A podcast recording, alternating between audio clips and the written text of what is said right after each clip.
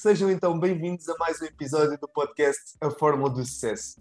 Hoje temos aqui um convidado que nos vai ajudar a definir mais uma fórmula fundamental para alcançarmos os nossos objetivos e para isso ninguém melhor do que o Bruno Lemos. Bruno, apresenta-nos então o nosso convidado. O Bruno Lemos é de formação base de marketing. O Bruno tem-se mantido atualizado nos últimos tempos e, pelo que sei, a última formação foi uma especialização em economia e gestão empresarial. E o Bruno é também um grande empreendedor. Entre vários projetos e negócios que integra, muitos de vocês são capazes de conhecê-lo pelo cargo de diretor de marketing da AlphaLog. Bruno, muito obrigado por teres aceito o nosso convite e vamos dar início com a nossa pergunta da praxe que é como é que tu defines o sucesso? Olá Bruno, olá Ruben. Um, boa, boa, noite, bom dia, boa tarde, depende da hora que, que, o pessoal vai ver, vai ouvir aqui o vosso podcast. Antes de mais, obrigado por, pelo convite.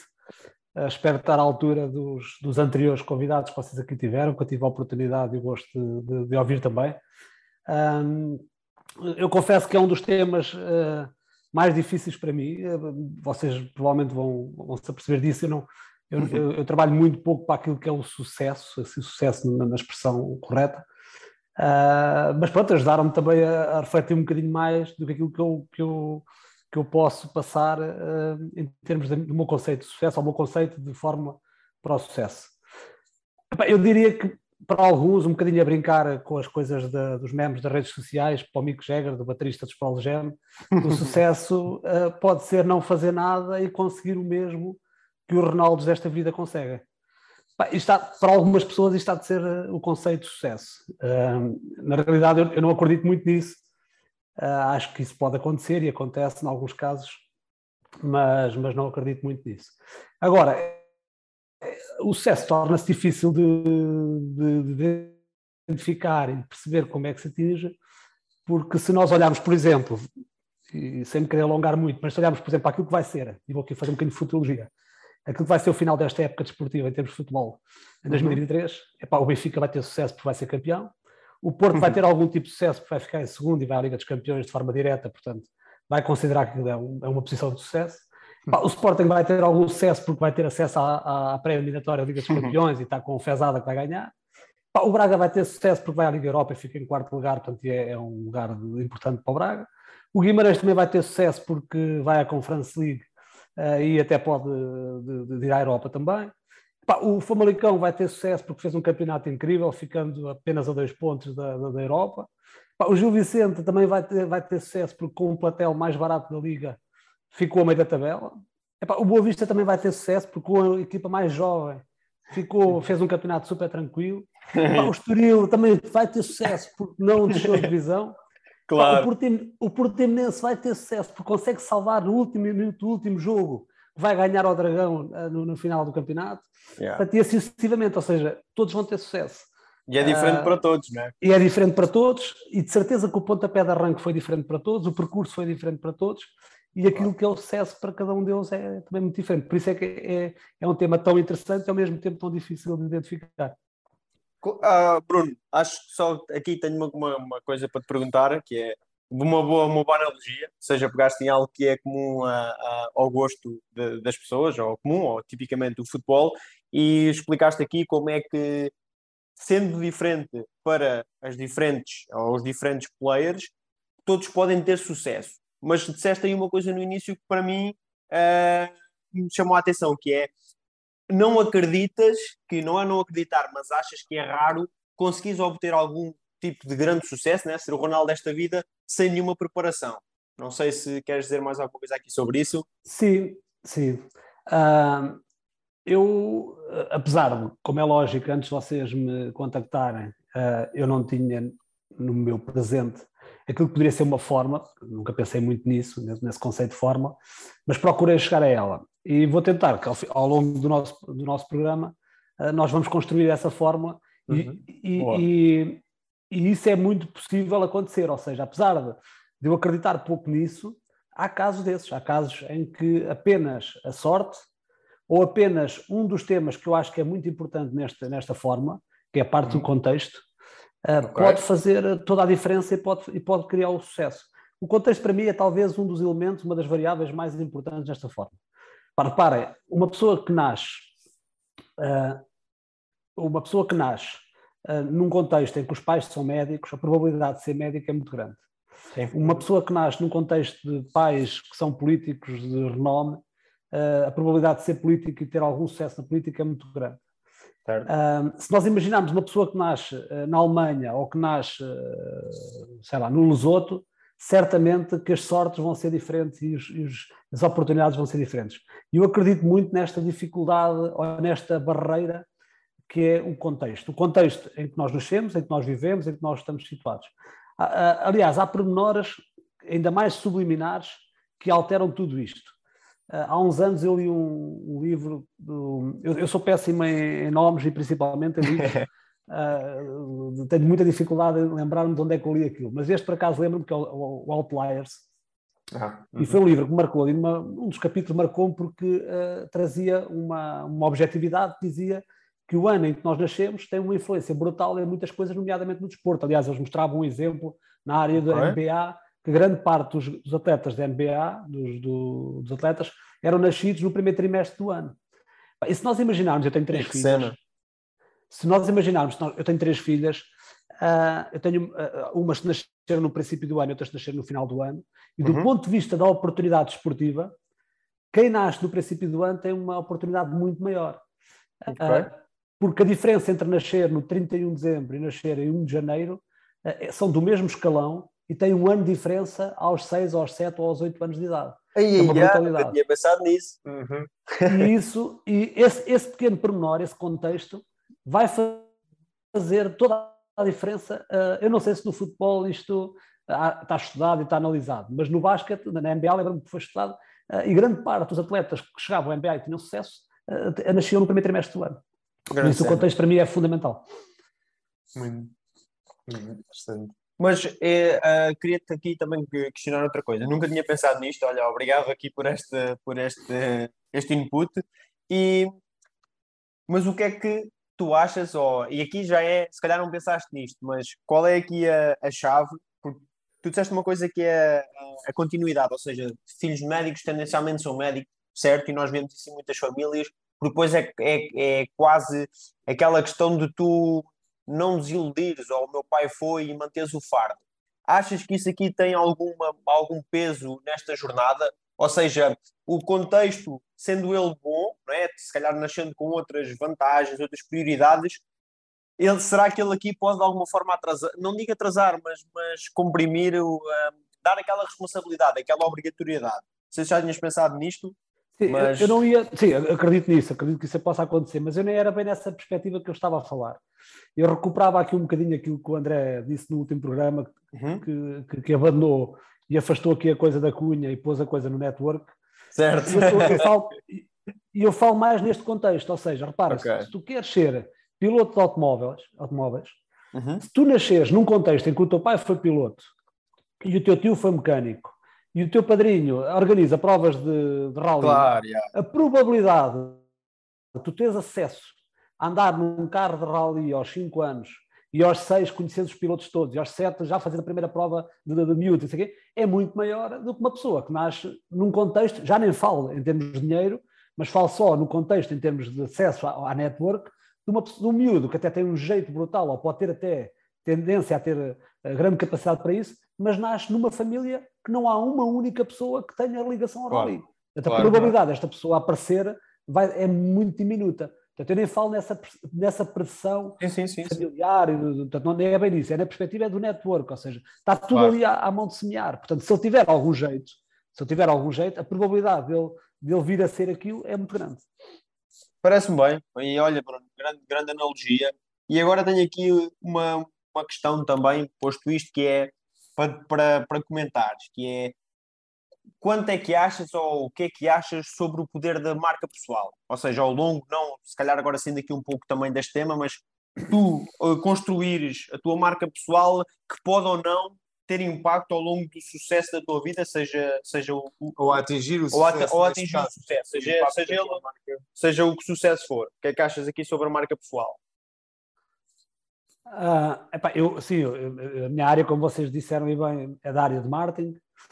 Uh, e eu recordo-me uh, no, no, início do meu percurso uma das coisas que mais me surpreendeu foi essa, essa estamos a falar em 97 ou 98, uhum. recordo bem de ler alguns livros dessas áreas em que falava sobre o, o, eu, o eu empresarial, o eu limitado. Aliás, havia, acho que havia um livro ou que se chamava Eu Limitado, ou que, ou que o tema era principalmente era esse.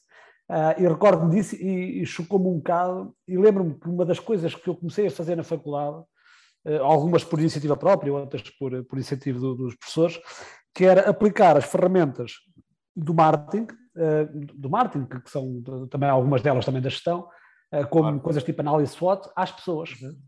a, a, nós próprios.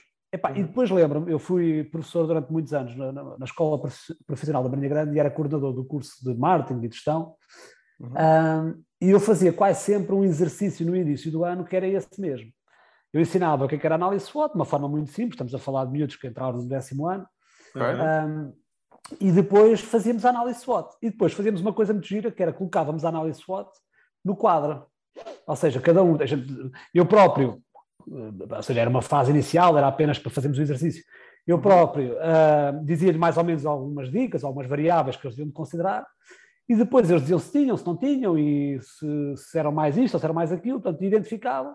Pá, e depois era muito giro, porque a gente punha aquilo no quadro e o padrão da turma era igual. Ou seja, eu dizia a eles: é pá, se vocês continuarem assim, quando acabarem o curso 12 ano, portanto, estamos a falar de um curso profissional em que o objetivo principal é, é prepará-los para ir para uma empresa, quando vocês acabarem o curso no 12 ano, vocês são todos iguais. Portanto, a empresa que aqui vier contratar, contratar o João ou o Manel é a mesma coisa. Vocês todos andaram no 12 todos tiraram o curso de, gestão ou de marketing profissional, todos quase todos uh, tinham feito uma outra atividade uh, desportiva, portanto não tem grande diferença. Se vocês, ao longo da vossa vida, não construírem uh, elementos diferenciadores, como nós, como, como, pá, pode ser que os mais padronizados, alguns projetos de voluntariado, uma área mais desportiva, mais efetiva, o conhecimento do inglês, o conhecimento de informática, etc. Se não tiverem nada mais personalizado, vocês chegam ao final do 12 ano e são todos iguais. A única coisa que os vai distinguir é que um teve 18 e outro teve 14, mais nada. Pois. Uh, portanto, e eu, eu acredito muito nisso. Agora, os desafios são completamente diferentes hoje, não é? Porque gerir uma marca pessoal e gerir a própria marca, quando na realidade nós temos um conjunto de papéis sociais muito dispares na sociedade, uhum. epá, a coisa torna-se mais difícil, porque uh, eu, uh, portanto, tanto sou a pessoa que estou numa empresa empresarial, industrial, e que sou o diretor de marketing, como, como, como estou a participar num podcast, ou como estou uh, com alguma coisa a tocar num palco, a tocar um instrumento, ou, estou em vários contextos. Claro. E esta marca eu tem que ser, das duas uma, eu crio uma, uma marca muito genérica, né, consigo abraçar isto tudo, que nem sempre é fácil, ou eu na realidade tenho aqui vários conflitos. E depois tenho um problema, que é esses conflitos são muito visíveis, porque hoje facilmente aparece no Facebook, no Instagram, no, uhum. no, no TikTok, hoje. etc. Portanto, e este é mais difícil. Portanto, eu, eu digo sim, ou seja, eu acho que o marketing pessoal é uma ferramenta extraordinária e muito importante em muita coisa. Uh, agora, na realidade, é muito mais difícil do que era há 20 anos atrás esta gestão, isso não tenho dúvida. Bruno, eu queria te fazer uma. É pena, olha, é pena nós não temos imagem, porque eu estou aqui a ver uma, uma quinta de Estevão do Douro epá, e não Isso posso, está bem. Portanto, não se a quinta do Estevão não quiser posso dar a mostrar. Se a quinta do Estevão quiser patrocinar este episódio, nós estamos inteiramente. é, é, é isso que vocês podem aproveitar. Gostámos desse insight e aqui também para trabalhar o sucesso. Ias perguntar, Bruno, desculpa. Diz, diz. O Bruno ia perguntar qualquer coisa ao Ruben, não ouvi. Não, era, era eu, era eu. Eu ia te Sim. perguntar, ou seja, visto que tu, tu falaste aqui de termos, trabalharmos com vários filtros, ou seja, temos que usar várias máscaras no nosso dia a dia. Uh, máscaras, que já não é a melhor palavra, temos que usar várias fardas. Temos que despir a farda do, do, do âmbito profissional, vestir a farda de música, neste caso, e, e, depois trocar consecutivamente. E isso exige de nós uh, aqui uma questão que, é, que eu acho que é fundamental para o sucesso, que é a gestão da prioridade. Ou seja, nós temos que, priori temos que dar prioridade àquilo que nós achamos que vai ter um melhor impacto ou não, e aí já é uma gestão pessoal. O que eu queria perceber é como é que tu geres, neste, neste caso, da, da tua vida pessoal e profissional, as prioridades, ou então que metodologia, metodologia neste caso é que usas para gerir essas prioridades. Ou se tens alguma metodologia para isso. Certamente deves ter, não é? A, a, a, primeira metodologia é, são os anos de vida, né? Okay. uh, acho, que isso ajuda, acho que isso ajuda um bocadinho porque nós vamos errando muito, todos os anos erramos muito um, e tentamos melhorar um bocadinho e nunca melhoramos tudo o que queremos. Mas sim, mas a prioridade é, é também ela fundamental. Aliás, eu, eu há pouco disse que uma, uma das variáveis importantes para mim desta fórmula era o contexto e, o outro, e a outra está relacionada com aquilo que estás a dizer, com a prioridade, que é o caminho. Eu identifiquei como caminho, mas podíamos também incluir aqui a prioridade. Uhum, para mim é, é, também fundamental, porque esta prioridade é, está ligada com muita coisa, com interesses pessoais, com interesses de alguém com quem tu vives, né? estamos a partir do princípio que tens uma família, dos claro. teus filhos, dos teus pais, dos teus amigos, porque eh, nesta equação eh, também, também, também está muito relacionado, das pessoas com quem tu convives, que apesar de não ser os teus amigos verdadeiros e tal, mas são pessoas com quem tu convives e sentes uma, uma, uma, uma relação e uma, uma, uma, necessidade de haver uma, essa ligação. E esta gestão toda uh, influencia a tal tua prioridade. Porque se tu me perguntasses agora, oh Bruno, o que é que tu querias fazer agora? Qual era a prioridade? As coisas todas tens que fazer, que é que tu...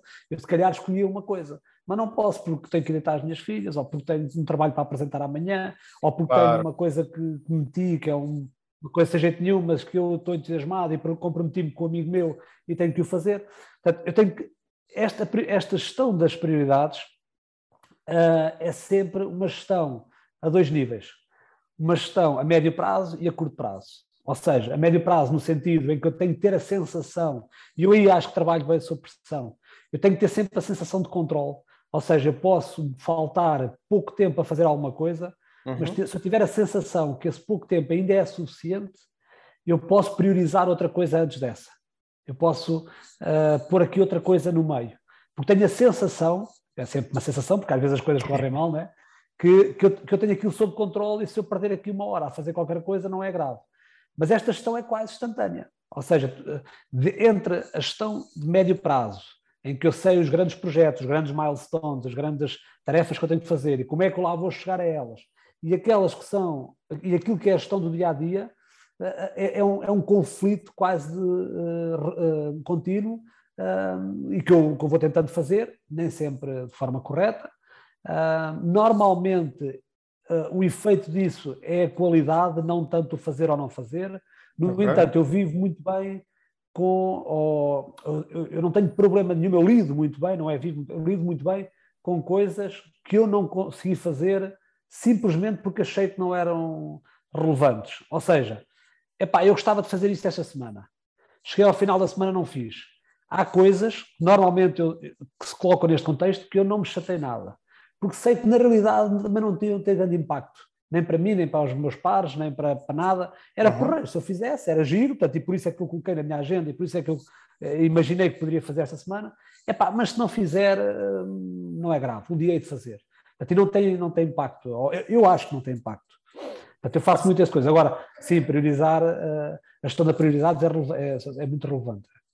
É, engra é engraçado o Ruben ter puxado isto, porque eu estava aqui a conversar com ele em off antes de, de estarmos aqui os três, e eu estava a dizer, e aqui sou sincero, o porquê de, de, de, de, alguma admiração que tenho por ti, no sentido de seres a pessoa que tem um maior pensamento crítico e preciso em algumas coisas.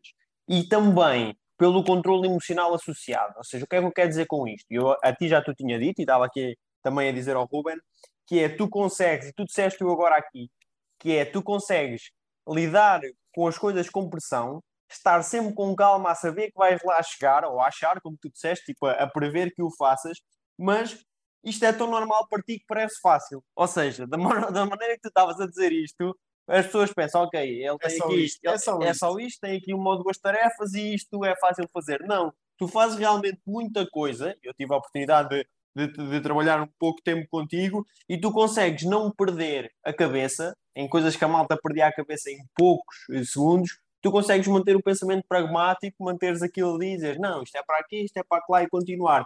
E acho que tu não ligas a isso porque te é intrínseco, mas acho que é uma das tuas grandes valências e pronto, deixo-te aqui este comentário uh, nesse sentido. Para expor aqui um bocadinho esta parte da gestão, não é? esta gestão instantânea que ele faz, isto não é, não é que seja fácil, é uma questão prática que não, sem dúvida. já existe. E, e que, Olha, que há, há, um, há um amigo nosso comum que uma vez me disse, eu guardei essa, essa frase e utilizo-a muitas vezes, que é, epá, quando tu queres alguém para fazer alguma coisa, convida quem tem muito para fazer. Porque se convidar alguém que normalmente não tem nada a fazer, ou seja, tem tempo, epá, é tempo perdido. Porque uma pessoa hoje em dia, se tem tanto tempo livre é porque não tem ou entusiasmo, ou vontade, ou interesse, não, não vai fazer Olha, nada. Olha, analogia. Isso está fixe. Epá, e, e, e, normalmente quem tem muito que fazer, epá, põe sempre mais qualquer coisa. O que vai fazendo? É, vai gerindo as tais prioridades. Epá, e há coisas que se calhar fazia até hoje e agora vai deixar de fazer, ou vai fazer menos bem, ou vai passar para outro colega, até assim sucessivamente. Mas eu acredito nisso, sinceramente. Foi, foi um amigo como nosso que nos disse isso, que me disse isso. Epá, e eu ainda hoje guardo essa, essa, essa frase e, e na altura chocou-me um bocadinho, uh, mas hoje acredito piamente nela. Sim, sim. E, é, e Aliás, olha... vocês, também são exemplo, vocês também são exemplo disso, né? que vocês também têm uma série de projetos uh, e pronto, e, e procuramos sempre mais mais outro, portanto. É verdade. E procuramos todos os dias. Uh, procuramos todos os dias criar um novo, não é que o vamos fazer, mas pelo menos criado temos bastante. Isso. Então, e, e diz tudo, Bruno, o que é que tu gostavas de ter descoberto mais cedo?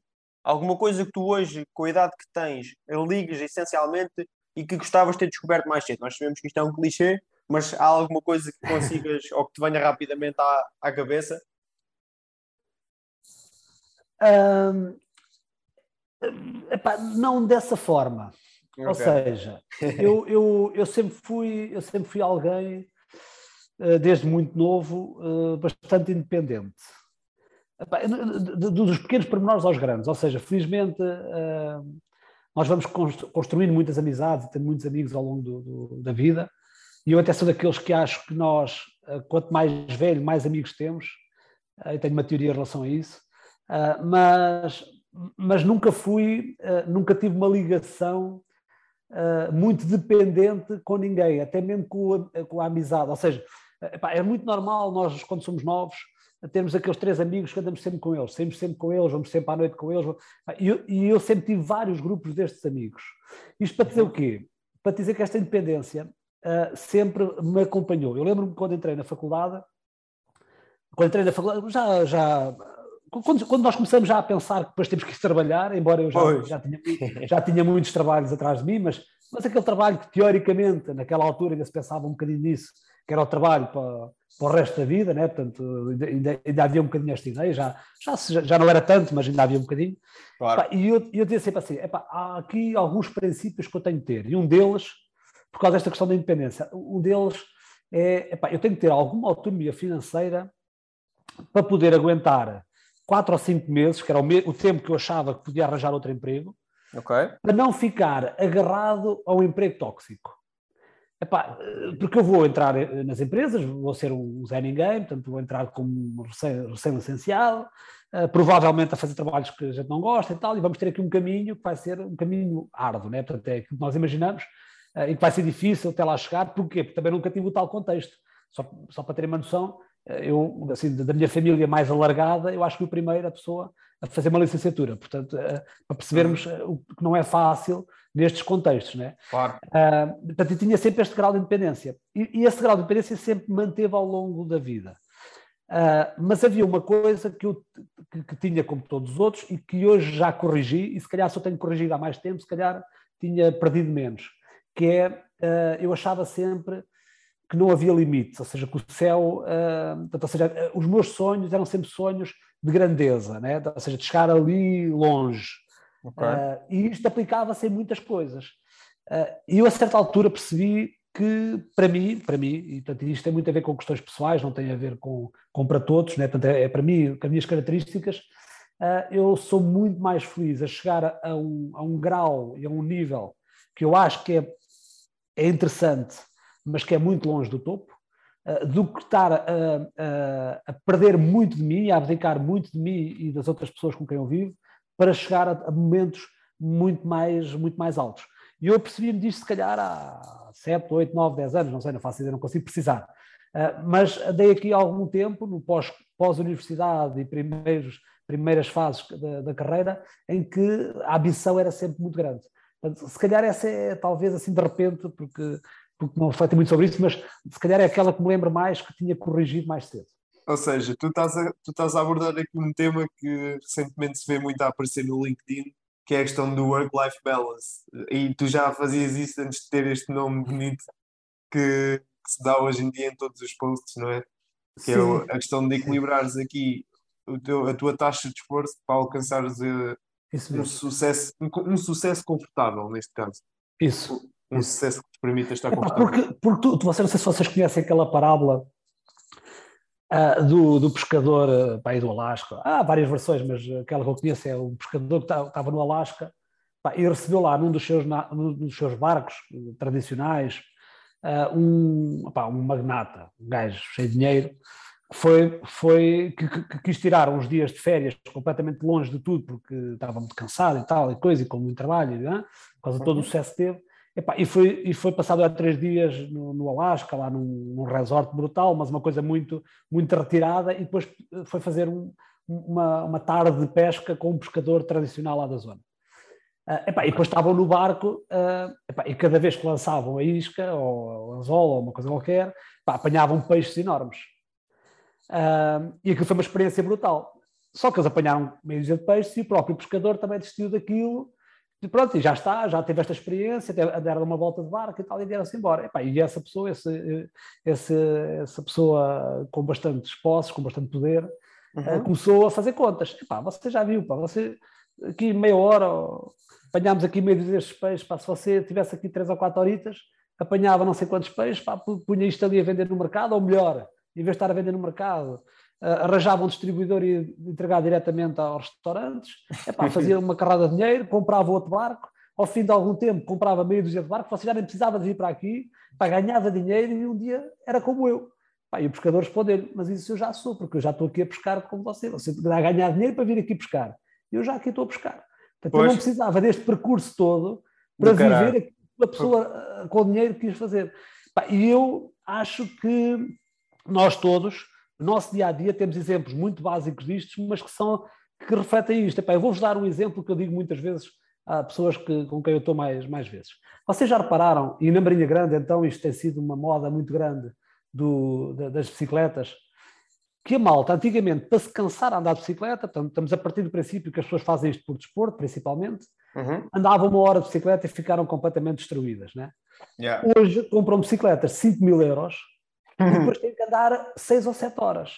Yeah. Ou seja, estas pessoas gastam dinheiro, abdicam da sua vida para poder fazer o mesmo que uma bicicleta velha faziam em meia hora ou numa hora. Yeah. Epá, e isto nós temos carradas de exemplos disto, todos nós. Eu, eu, contra mim falo, há exemplos que eu deteto e corrijo, mas há muitos que não consigo fazer, não é? Uh, portanto, e, e, isso é, é, muito relevante, ou seja, essa, essa, essa gestão da relação entre o esforço e o sucesso e, e depois a, o bem-estar e o estar com a família e com os amigos, epá, é, é, difícil, mas nós há coisas que conseguimos corrigir e eu tenho tentado corrigir isso. Bruno, e, e, como temos falado aqui, e agora quero fazer um pequeno recap ao que, ao que falámos no episódio com o André, e essa frase que tu disseste que ficou marcada, eu continuo a pensar nisso. Essa frase do quando queres alguém para fazer alguma coisa, escolhe alguém que tenha muito para fazer. E basicamente nós abordámos esse tema também com o André e com a Cláudia nos últimos episódios, que foi a questão de seres um yes guy, ou seja, de aceitar os desafios.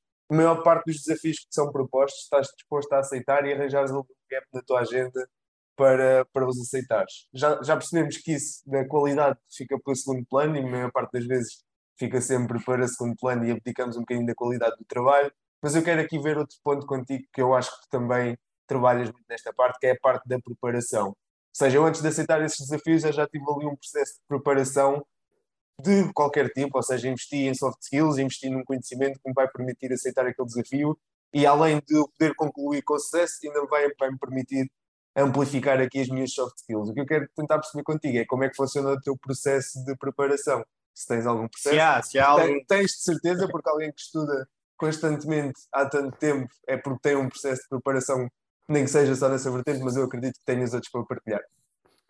Não, isso é verdade, ou seja, a preparação tem que ser feita, muitas vezes é, é, é inconsciente.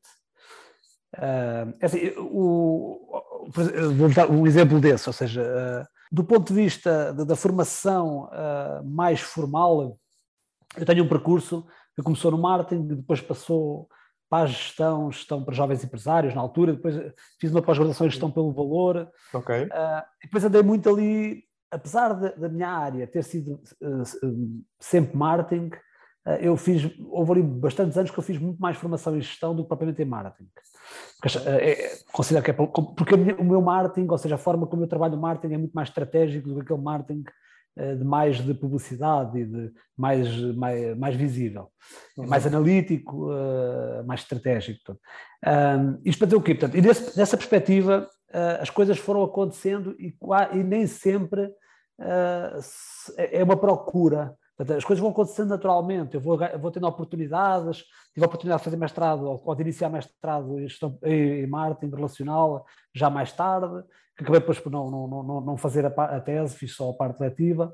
Uh, mas depois há pouco tempo fiz um mini MBA. Portanto, uh, isso, isso, é verdade, ou seja, as coisas vão acontecendo com, quase como obrigatoriedade, mas, mas por outro lado, jeito natural, é, um, é, um, é algo natural, as coisas vão acontecendo. Agora, Há as outras formações que essas sim, ou, essa, ou as outras preparações, chamemos assim, que essas sim são muito objetivas. Epá, e hoje as coisas são muito diferentes do que eram há uns anos atrás. Epá, eu lembro-me de ter uh, em minha casa, eu sempre gostei muito de bricolagem, principalmente mais coisas de madeiras e coisas do género, epá, e havia um livrinho, um livrinho, que era um livrão na altura, que era o livro que eu mais lia, que chamava-se Faça Você Mesmo, ou uhum. uh, Como Fazer, acho que é Faça Você Mesmo, assim, uma coisa do género. Um, epá, que era um livro, na altura, estamos a falar há muitos anos atrás, eh, que era o único sítio onde eu conseguia buscar informação como fazer alguma coisa, né? alguma coisa de bricolagem. Hoje, epá, se nós quisermos assentar chão, se quisermos eh, fazer qualquer coisa, epá, vamos à internet e fazemos. Se quisermos fazer uma aplicação, se quisermos fazer. Epá, depois podemos é ter mais ou menos tempo, mais ou menos empenho, mais ou menos vontade, para eh, conseguir adquirir eh, os conhecimentos suficientes para fazer alguma coisa de jeito. Epá, mas fazemos, fazemos. Uh, e, as coisas, e as coisas vão acontecendo naturalmente. Portanto, a minha preparação é sempre muito esses dois níveis. Por um lado, procurar não estar com intervalos muito grandes, sem, sem uma, uma, uma formação de, de, maior qualidade, portanto, seja, maior qualidade de, de mais formal, portanto, licenciaturas, pós-graduações, etc. Uh, mas, ao mesmo tempo, regularmente, sempre com micro-formações. E quem trabalha na área de marketing hoje é impressionante Uh, se vocês faz, fazem uma formação qualquer de marketing digital ou, uhum. ou até de, apenas simples de, de, trabalhar diretamente numa plataforma, numa rede social qualquer, pá, daqui a um mês uh, os botões que lá estavam quando vocês aprenderam já não estão lá. Já estão claro. Tecnologia. Dizer, é uma, é uma completa. Epá, uh, se nós não trabalharmos naquilo todos os dias, epá, vai haver uma semana que nós já não sabemos onde é que andam os botões, onde é que andam as opções, já não sei porque porque que é que se passou ali, uh, portanto, a estatística, uh, eu recordo-me, eu tenho ferramentas de análise estatística, de, de, de, de analytics, que algumas delas são um bocadinho manuais ainda, ou seja, ainda tenho que as ir buscar, pá, e às vezes ando ali perdido porque não sei onde é que, porque os dados apareceram dali, vão para o outro lado, é, é, é extremamente difícil, portanto, a minha formação é a esses dois níveis, portanto, eu acho que é, hoje é, é relativamente normal isso acontecer. Mas, mas extra isso, tu, tu fazes uma, e aqui já é mais algo target e quase aqui também uma, uma ferramenta para, para as pessoas que nos estão a ouvir.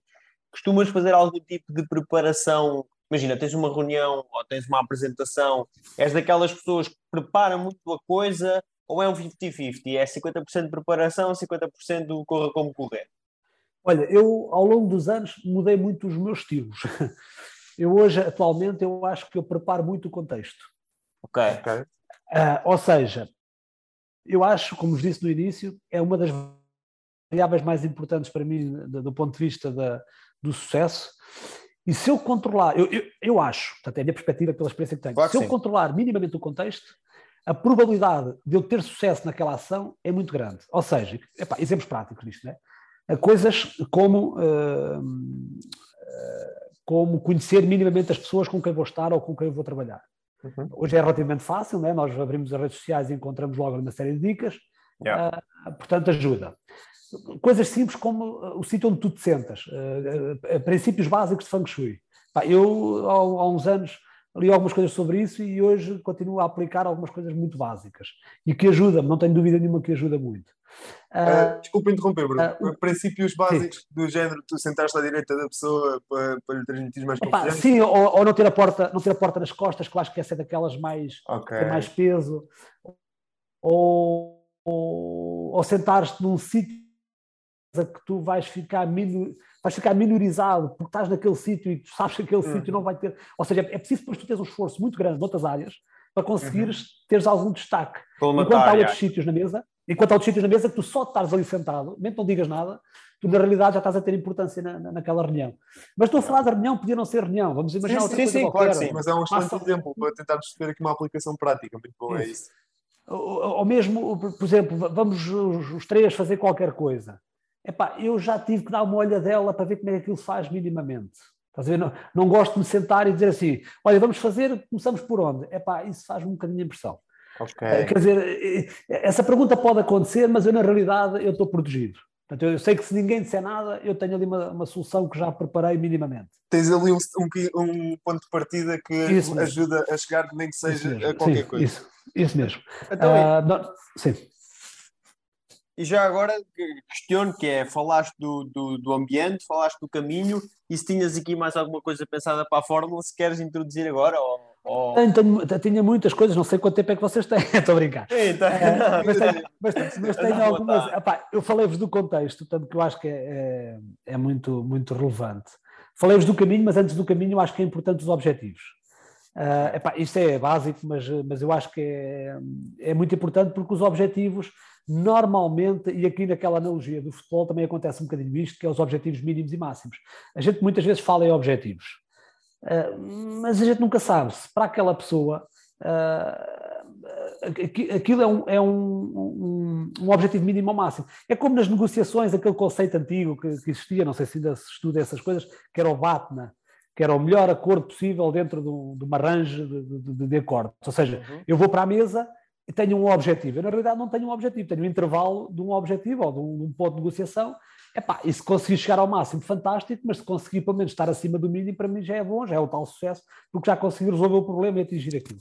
Portanto, aqui nos objetivos eu também acho que é um bocadinho a mesma coisa. Nós, se nós definirmos que o nosso objetivo uh, é, uh, daqui a 10 anos, ter uma, uma profissão A, se só colocar este, se não colocar o mínimo e o máximo, a probabilidade de eu ter uma pressão que me prejudica e ficar até decepcionado no final, ou na reta final, é muito grande. Claro. Uh, portanto, Teres aqui eu, um intervalo de ajuste, ou seja, um mesmo, plano flexível, opa, não é? Isso mesmo, ou seja, eu quero entre, entre 7 e 12 anos atingir. Porquê? Porque o 7 já não me vai pressionar tanto, porque eu sei que ainda tenho algum tempo, Uh, e depois tenho esse tempo depois para trabalhar ainda melhor. Portanto, eu sinto que eu acho que estes intervalos ajudam-nos. E quem diz o intervalo do tempo pode ter um intervalo na função. Ou claro, seja, uhum. pode ser ao contrário, pode ser daqui a 10 anos, quer ser ou isto ou aquilo. Portanto, já tenho um intervalo, portanto, tenho duas opções. Portanto, eu acho que isso é fundamental nos objetivos. Depois, é, para mim também acho que é muito relevante, que é, como eu vos disse há pouco, eu tenho alguns objetivos na minha, uh, que defino, que são objetivos naquele sentido que eu sei que quero caminhar para lá, mas eu sei que se não os atingir, para mim não é grave, desde que caminhe em direção a isso. Okay. Uh, não sei se me estou a fazer entender, ou seja, sim, sim. Uh, uh, epá, eu, eu, estou à procura daquilo, portanto, eu gostava no final do ano conseguir ter feito isto. Epá, não vou conseguir fazer provavelmente, mas eu vou me esforçar para isso. Portanto, e no final eu vou atingir o melhor resultado possível porque andei a ambicionar aquilo. Ou seja, eu aí não consegui definir o um mínimo, portanto, defini só o máximo, mas eu sei que não o vou atingir e sei que vou caminhar para lá. Portanto, ajuda-me também a, a, conseguir isso. Portanto, isso tem a ver com os objetivos. Depois tem o caminho, que já falámos sobre o, sobre o caminho. Claro. Pá, depois há uma coisa que para mim é muito relevante também, embora tenha um peso menor uh, no meio dos outros, mas que é muito importante, é a motivação. Pá, a motivação para fazeres alguma coisa não te adianta de nada definires. Queres ser, uh, sei lá, uh, atleta de, de, de alta competição no judo, Pá, se tu nem gostas de praticar judo, quer dizer, sim, não vale a pena. Mas a gente ri-se, oh, oh, oh, Bruno, mas isto, é, mas isto é, acontece muitas vezes. Sim, sim, Repara, sim, sim. As pessoas às vezes, porquê? Porque há aqui outra coisa que tem a ver com a definição de sucesso. Outra das coisas que eu também refleti nestes dias que vocês me convidaram foi um dos problemas da definição de sucesso é que nós olhamos para o sucesso uh, de forma errada. Reparem nestes dois exemplos. Epá, o, epá, a Rita está muito bem. Epá, está bem, epá, é diretora da empresa XPTO, naquela multinacional, está lá em Lisboa, epá, uh, super, super fantástica, aparece nas redes sociais e tal. Uhum. Epá, só que a gente não sabe é que a Rita está com um problema complicadíssimo em casa. Epá, até no emprego aquilo também não está nada fácil. Ela mostra uma cara, mas na realidade a empresa está a mudar aquilo tudo e entretanto ela vai ser despedida. Yeah.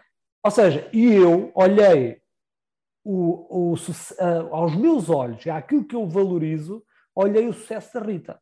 Mas eu, quando falar com a Rita, eu vou perceber que a Rita não tem assim, ou seja, não está a atingir o tal sucesso, porque yeah. ela está à procura de outra coisa, ou uma complementaridade maior, ou aquilo que está à mostra não é bem aquilo que é real. Uh, portanto, e, e, esta questão da motivação, às vezes, leva-nos a este tipo de coisas. Nós a trabalharmos e, e a, a procurarmos coisas que, na realidade, nós não estamos motivados e nunca vamos fazer. Nunca, uhum. nunca vamos fazer isso, quer dizer, não, não está na nossa. Epá, o que é que adianta dizer que eu agora vou correr todos os dias às 6 da manhã? Eu não vou. Se me convidarem para ir correr às 11 da noite, se calhar até sou capaz de ir algumas vezes. Agora, às 6 da manhã, epá, só se tiver eh, mesmo, uhum. só se for mesmo no verão, em que fica dia muito cedo e nós até ficamos mais entusiasmados. Mas a probabilidade de fazer isso três vezes seguidas é, é, é quase nula. Pá, depois há aqui a questão do conhecimento que já falámos, a questão da disciplina para mim é importante, e aqui também vos queria falar um bocadinho de outra coisa que, que tem a ver com este percurso de sucesso. Eu também sou muito defensora uh, do, da continuidade, ou seja, eu não acredito muito no botão. Eu não acredito muito. Eu sei que há casos que acontece isso, por exemplo, quando, nós imag... quando às vezes falamos com amigos meus, como é que deixaste de fumar? É pá, foi de um dia para o outro. Ah, mas eu, eu, acredito pouco nisso uh, na maior parte das coisas. Uh, eu acredito muito mais num percurso, ou seja, naquela história do epá, consegues comer uma vaca? Epá, não, não consigo. Como é que eu consigo? Epá, consegues, comer um bife todos os dias, consegues comer uma, uma vaca ao fim de, de, um ano ou dois anos, ou seja o que for. Claro. Eu acredito muito mais nisso. Ou seja, hoje se fizer 5 minutos daquilo, 7 minutos daquilo, 8 minutos daquilo, 10 minutos daquilo, pá, eu ao longo de algum tempo vou olhar para trás e vou ver resultados. E depois há aqui uma coisa também muito curiosa. Eu fui treinador de handball durante uns anos, em miúdos de 13 anos, que era uma idade fantástica, porquê? Porque os, os miúdos vinham para mim autênticas crianças, portanto, ou seja, não, não havia sinais sequer de puberdade, nem nada, pá, nem, nem, os pelos, nem, nem, os interesses pelas meninas, nem nada, não havia nada. Uhum. estamos a falar de 12 anos, mais ou menos, claro. em termos médios, né, como é lógico. Uh, e depois eles saíam aos 14, ou a fazer 14, em que já saíam de lá com os pelitos nas pernas, já, já com namoradas, já com aquelas coisas todas, com aquela uhum. alteração uh, muito grande uh, das hormonas. Uh, e eu lembro-me que eles tinham, uh, que havia aqui uma, uma, coisa que é, a gente treinava praticamente todos os dias. Né? Já, era, pronto, já era campeonato nacional, etc., já, já tinha algum, alguma exigência. Claro. e havia miúdos que passavam dois meses a trabalhar muito bem determinado gesto técnico e não conseguiam corrigir o gesto técnico. E muitas vezes desanimavam ou, ou, ou, começavam a desanimar. E de repente, e às vezes até faltava uma semana porque tinham testes ou uma coisa qualquer, ou ficaram doentes, ou não sei o quê, e depois vinham e faziam o gesto técnico à perfeição. E eles achavam que aquilo foi de um momento para o outro. Foi o tal botão. Olha, afinal, quer dizer, já sei fazer. Não, não é, não é afinal. Isto é resultado de dois meses de aprendizagem, dois meses de educação do cérebro, que, que, o cérebro dizer ao braço e à perna e, à, e ao outro braço e à outra perna o que é que tem que fazer em cada um dos momentos, e aquele, aquele gesto demorou mais tempo a adquirir e, e, e a praticar. Portanto, yeah. eu acredito muito mais nesta rotina e nesta disciplina. e depois é outro elemento, para mim é fundamental, que, que ainda por cima tem aqui um problema nesta gestão, que é a questão da sorte. Uh, okay. Eu não procuro a sorte, não, não incluo a sorte no meu trabalho preparatório, portanto, eu não estou à espera dela, epá, mas ela é uma parte muito relevante nisto. Porque há carradas de exemplos, epá, há, livros, há muitos livros. Uma vez lembro-me de, de, ouvir uh, aqui na, na, na, na Open, numa daqueles eventos em que não ia ninguém, que era a Semana do Empreendedorismo e tal, e não ia lá ninguém. Epá, e veio cá, na altura, o líder da Vida é Bela. Epá, a Vida é Bela estava em altas, as experiências, uh, yeah. comprar a experiência e tal. e aquilo estava em altas, estava no topo, e ele veio cá. E ele também falava de muito trabalho, de, de, daquilo que arriscou na vida dele, etc. Mas ele falava sempre, há um momento que é um momento de pura sorte, que é um clique. É lógico que não é 100% de sorte, porque se ele não tivesse uma network, se não andasse na rua, se não procurasse, a sorte claro. não lhe batia à porta. Isso é indiscutível. Claro que sim. Uh, isso é indiscutível. Mas ele teve aquele clique. Epá, ele foi uma, uma tipografia qualquer, a história já não me recordo bem, mas ele tinha ido uma tipografia qualquer para fazer o primeiro catálogo da Vida Bela. Uh, epá, ia se empenhar completamente, porque na realidade era o capital da empresa era aquilo, porque ele não precisava de, de, de grandes computadores, não precisava de, de, uma fábrica, não precisava de carros, ele precisava de um grande catálogo, né? e depois yeah. era serviço apoio a clientes, era o que ele precisava na altura. Portanto, o investimento dele todo, da vida dele, do, do, do dinheiro que poupou, era no catálogo. Epá, e quando chega à tipografia, estava lá uma outra pessoa, um empreendedor, um investidor, Pá, e da conversa e tal, e isto e aquilo e aquilo outro, e ele arranjou ali um sócio na hora e o sócio investiu no catálogo. E ele, em vez de arrancar do zero, ele manteve a sua pé de meia, o que hoje dou-lhe um bocadinho. Yeah. E é o que ele diz: isto é um clique, porque eu a partir daí já não precisei de andar a contar os testões a cada hora, já tive dinheiro para pôr uma equipa durante três meses a trabalhar à minha custa a promover o catálogo. E isto fez toda a diferença. Portanto, é o tal, talmente tal sorte. Agora, não é uma sorte eh, completamente zerada, portanto, é uma sorte que vem. Eh, é uma está. sorte que exigiu preparação. Para é pá, que exigiu preparação, que, te, que, teve o tal contexto, que teve uma série de coisas sim, sim, que aconteceu. Sim, mas, mas isso é possível. E nesta fórmula, nesta junção de todas as variáveis que falámos, uh, eu acredito que há casos simples de contexto e sorte que dão sucesso. E acredito que há casos que, sem contexto e sem sorte, também dão sucesso. Também dão sucesso, yeah. A diferença é que eu acho que nos primeiros uh, eles são muito rápidos e são muito efêmeros, ou seja, eles têm sucesso, mas rapidamente a coisa volta para trás, porque não há uma estrutura de base. Não tem sustentabilidade. E nos segundos, não há sustentabilidade, e nos segundos, normalmente é um sucesso muito mais continuado no tempo e replicável noutras coisas. Ou seja, sucesso naquilo e provavelmente aquela pessoa ou aquele projeto vai ter sucesso também noutras coisas porque a base está lá. Mas a, a, é a junção destas variáveis todas que normalmente nós encontramos o, aquilo que nós podemos chamar de sucesso, que aqui também é sempre muito discutível o que é, que é o sucesso, né? mas pronto, mas, mas eu, eu, eu, imagino assim uma forma deste género, não sei se foi muito complexo ou se foi muito simples. Eu, eu acho que aqui a, a, parte interessante é mesmo esta, que é, nós não temos uma, nós estamos a tentar, e isto é um bocadinho o objetivo do, do podcast e a provocação do título é mesmo nesse sentido, que é, nós estamos a tentar definir algo que é subjetivo, ou seja, não há uma definição concreta disto.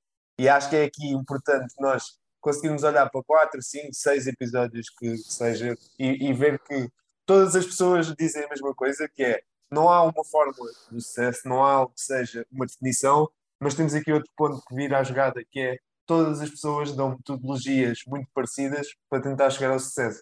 E aqui nós uhum. começamos a, a ter uma formas visão, diferentes, não? formas diferentes. E aqui começamos a ter uma visão que é, ok, será que não existe mesmo uma definição para o sucesso? E aqui já um bocado da filosofia e aqui também a brincar um bocadinho com o tema. E, e já estamos a chegar àquela parte que é, será que não existe fórmula para o sucesso? Ou será que nós ainda não conseguimos descobrir a fórmula do sucesso e quem sabe no final deste podcast. Sim, porque, porque, porque, mesmo sendo, e agora aproveitando aqui a tua, tua deixa, porque mesmo sendo sucesso diferente, e o Bruno, a última parte que o Bruno aqui também referiu, que é se nós mantivermos a consistência, seja ele para mim correr 5 km ou 10 km, se eu mantiver a consistência, eu vou atingir os dois sucessos, é o número 1 um e o segundo lugar. E eu acho que isso, nós dizermos que não há uma fórmula, ela há e depois é adaptada aos nossos objetivos máximos ou mínimos, como aqui o Bruno também referiu.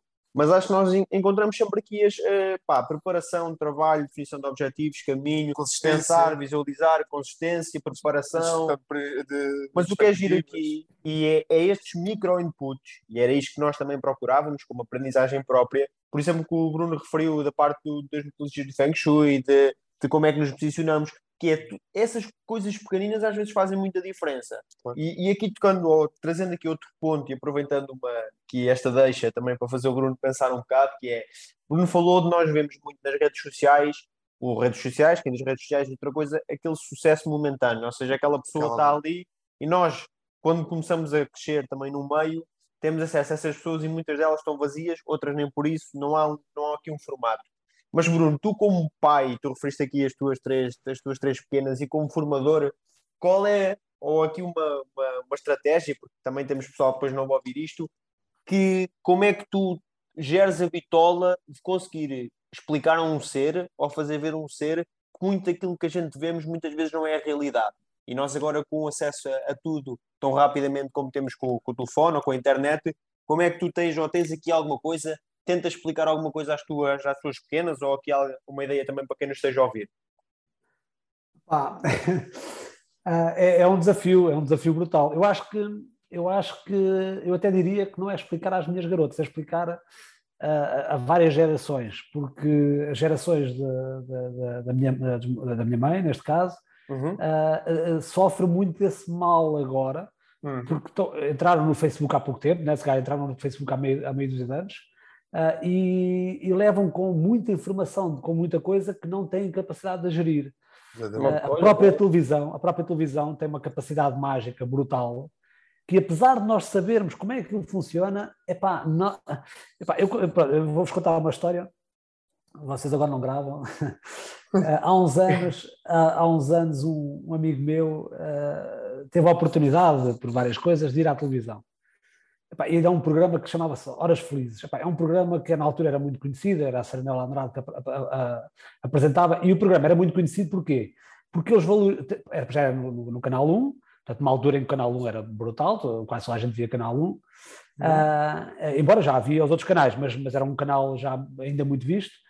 E depois juntava o Totoloto uh, com alguns outros jogos de sorte. Epá, na altura, não, não sei se era às vezes o, a lotaria, talvez, não faço ideia, portanto, mas juntava alguns jogos de sorte com sketches, epá, iam lá alguns Uh, o Guilherme Leite ia lá fazer algumas, algumas, algumas, algumas coisas, alguns, alguns teatros, e levava sempre a artistas uh, músicos, pronto. E, levavam sempre naquele modelo que, que, ainda hoje levam, né, que é o famoso playback. playback.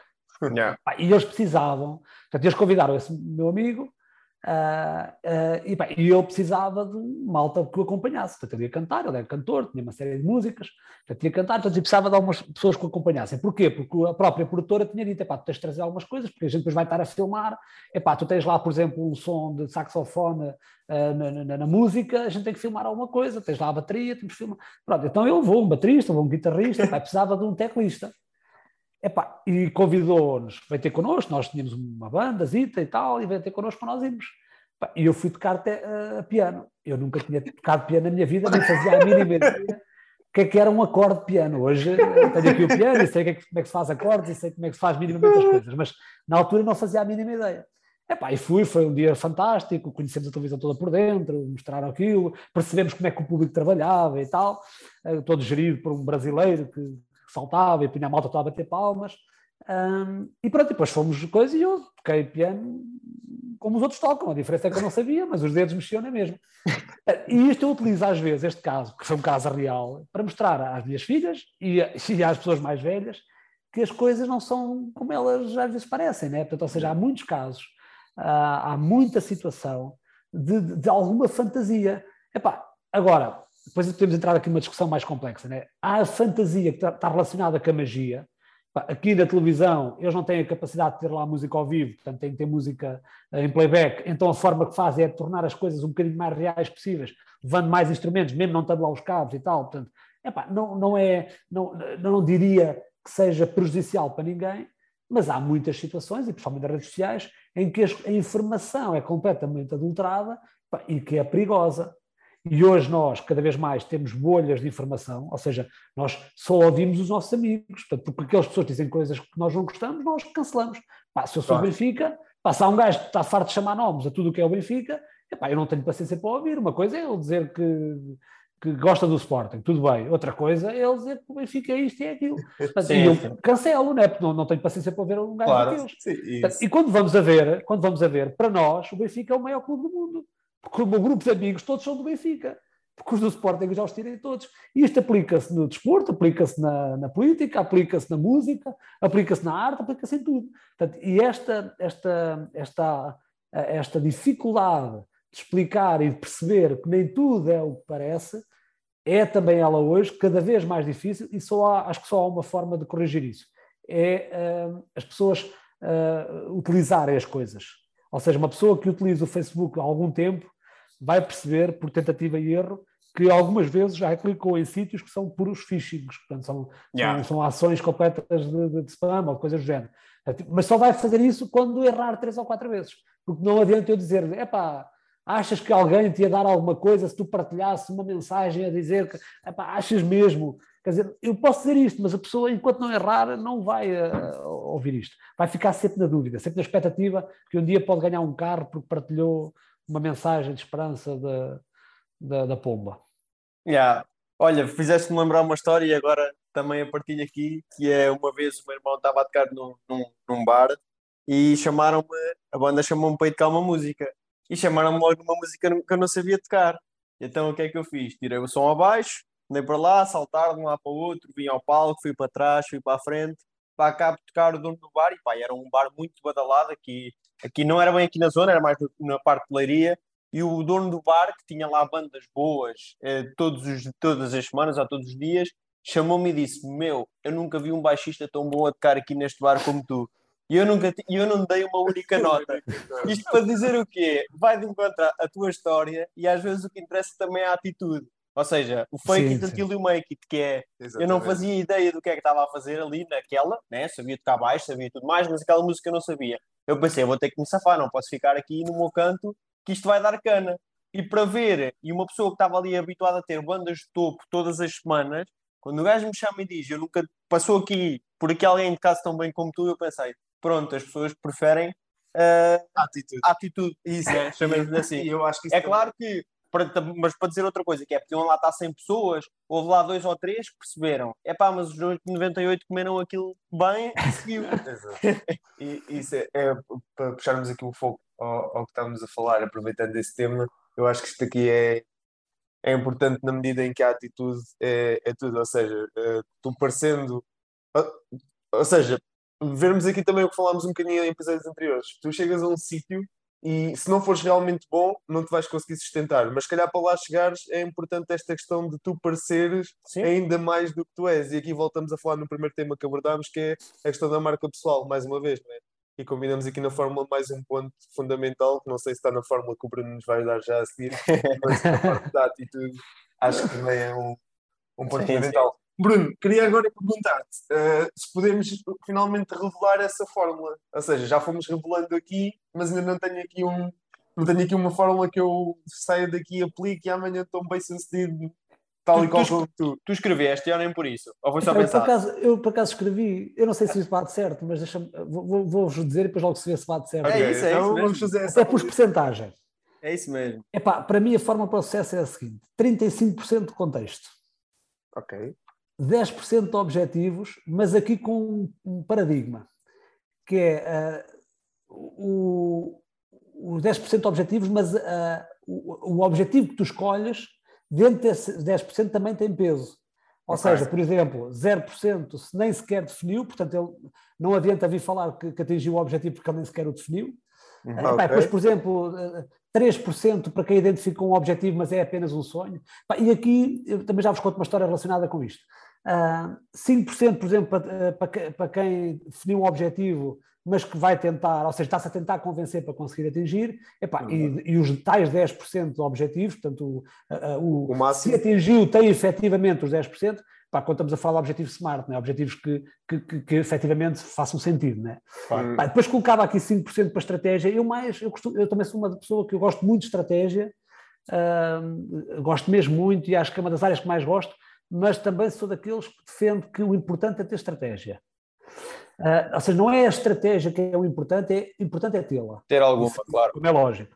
Por isso é que eu estou a dar um peso pequeno, não é porque ela não é importante, é porque se eu tiver uma estratégia, para mim já é suficiente.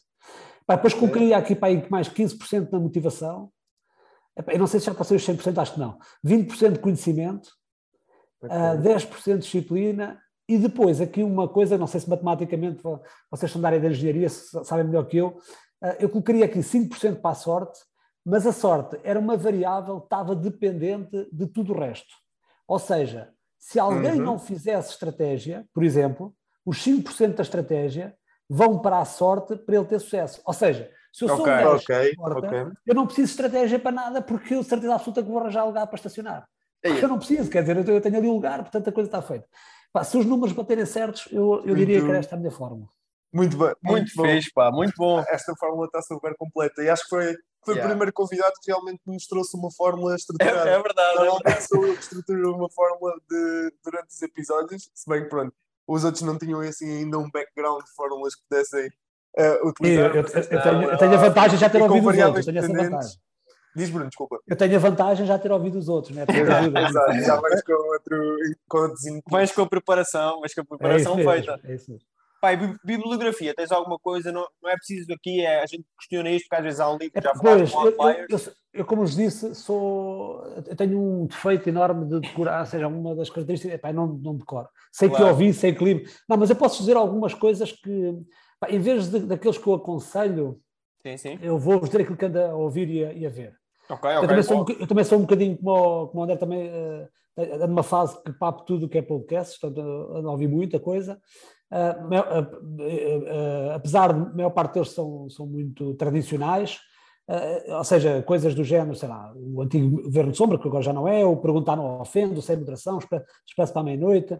Por exemplo, um deles, que é o Resto, o Resto é História, por exemplo, tem-me entusiasmado bastante. Eu já eu, eu, eu, tenho descoberto algumas coisas da história que, que eu achava que não gostava através deste podcast. O próprio programa Irritações sabe muito bem, à segunda-feira de manhã, no arranque da semana, pá, para descontrair e para, e para, para partir, para, para começar eh, de uma forma diferente. Portanto, estes mais tradicionais.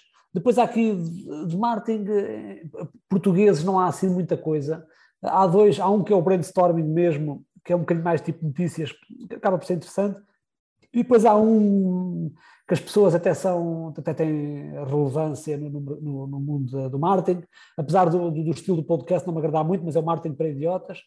Ah, epá, depois, depois tenho ouvido também ah, pronto, alguns outros assim. Pá, eu destacava só mais um podcast, que é um, um- eu já acho ouvi os episódios quase todos, só houve dois que eu não ouvi porque não consegui, portanto, desisti aos 5 minutos, mas todos os outros ouvi e com, com uma paixão enorme pá, que, que me surpreendeu muito, que é o podcast da Luísa Sobral, o Avesso da- da- das Canções, que apesar de ser sobre música e sobre, sobre letra, sobre texto, sobre escrita, eu acho que é muito mais do que isso. É um podcast de cria- de criação, de criatividade, e quem trabalha na área da criatividade, de forma direta ou indireta, epá, é um, um podcast muito interessante, porque também tem um bocadinho o exercício que vocês têm, só que em vez de ser na perspectiva do sucesso, é na perspectiva da criatividade. Ou seja, o, o, Ok. o tema dela é como é que é o teu processo criativo. Portanto, ou seja, partindo por base, há aqui uma, uma unanimidade, unanimidade em termos de background profissional, porque são todos letristas e muitos deles músicos, né? nem todos, mas todos eles são letristas, e essa unanimidade é, é notória, ah, mas não deixam de ser pessoas criativas. Portanto, aliás, alguns deles têm muito mais do que música,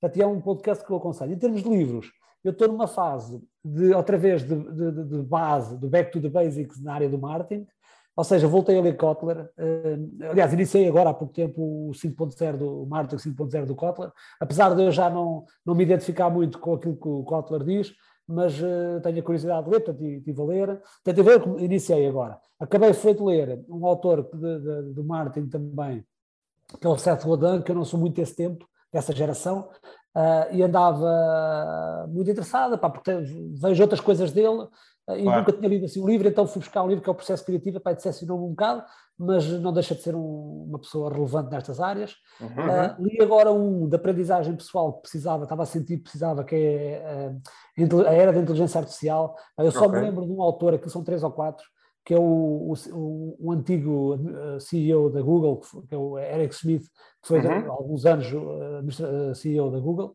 Ah, e depois houve um, também acabei há pouco, que, que também é da minha área, que é o Marketing Digital 360 Graus, também do autor Uhum. português, do Vasco Marques, ah, que apesar de não ser assim um livro, mas é um, é um manualzito e ajuda-nos também ali a enquadrar algumas coisas.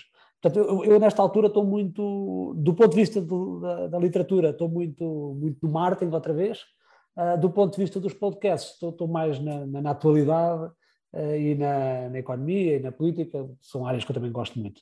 Bruno, Mas falta- assim- Bruno, faltou aqui referir num podcast, além do- da Fórmula 1. tem razão, tem razão. vais acompanhar. Ah, outro podcast que também quero aqui de ressalvar, que é um podcast certamente estás familiarizado, neste caso estás relacionado com, que é o, plágio. é? Ah, o plágio, essa o que, é que tens a dizer, o que é que tens a dizer em relação a este podcast? O que é que as pessoas podem, podem esperar deste podcast? Opa, é, um, é um podcast essencialmente para pessoas da Marinha Grande, porque é feito de, com e para pessoas da Marinha Grande, apesar de termos lá alguns convidados, principalmente na segunda temporada, pá, que são pessoas do mundo, portanto, ou seja, pessoas conhecidas da área da- das artes, como por exemplo o, o, o, o, agora o, o Amadeu, Jorge Amadeu, Jorge Morato, uhum. uh, mas, mas temos lá outras pessoas também do ponto de vista mais, mais global também, também lá, mas ele é feito para a Marinha Grande, é feito para o universo da Marinha Grande. Uh, foi uma brincadeira originada, originada pela, pela pandemia, uh, feita com também um grande amigo meu que é o Filipe Gomes, que, que, temos formas de, de ver as coisas um bocadinho diferentes e que ajuda ali a criar ali alguma, alguma, alguma competitividade entre, entre ideias. Portanto, é, é, aquilo que eu vos posso dizer é, para quem ouve, uh, se for alguém uh, da Marinha Grande, acho que encontra ali coisas muito interessantes, uh, tanto na primeira como na segunda temporada. Se não for da Marinha Grande, pode ser mais difícil, porque são pessoas que não são tão conhecidas, fora da Marinha Grande.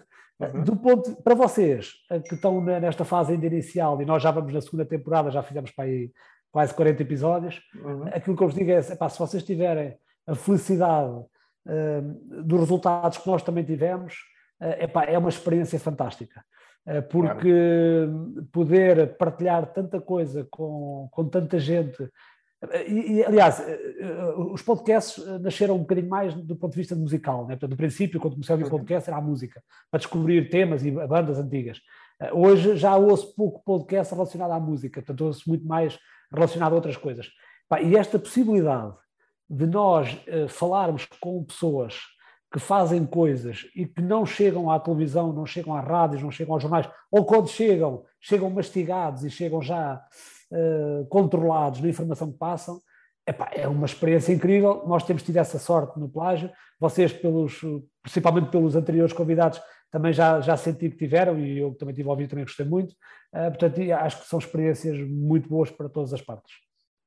E pronto, Bruno, olha, acho que ficamos por aqui. Muito obrigado por teres vindo, muito obrigado por teres aceito este, este convite, estares aqui também connosco e partilhares aqui a, as tuas ideias, deste-nos muitas histórias que nós não conhecíamos, deste aqui uma grande visão, foste metódico na forma, o qual eu te agradeço e sem mais, Bruno, muito obrigado. Bruno, da nossa parte, obrigado Esperamos obrigado. contar contigo numa segunda temporada. obrigado eu, Ruben, obrigado Bruno pelo vosso desafio. Pá, espero que tenha correspondido às vossas expectativas e que nos vai ouvir. Uh, e pronto, e se for preciso, até uma próxima. Certamente que sim. A todos aqueles que estão a ouvir, não se esqueçam de nos seguir nas redes sociais. Estamos no LinkedIn e estamos também no Instagram, sucesso.podcast. Até ao próximo.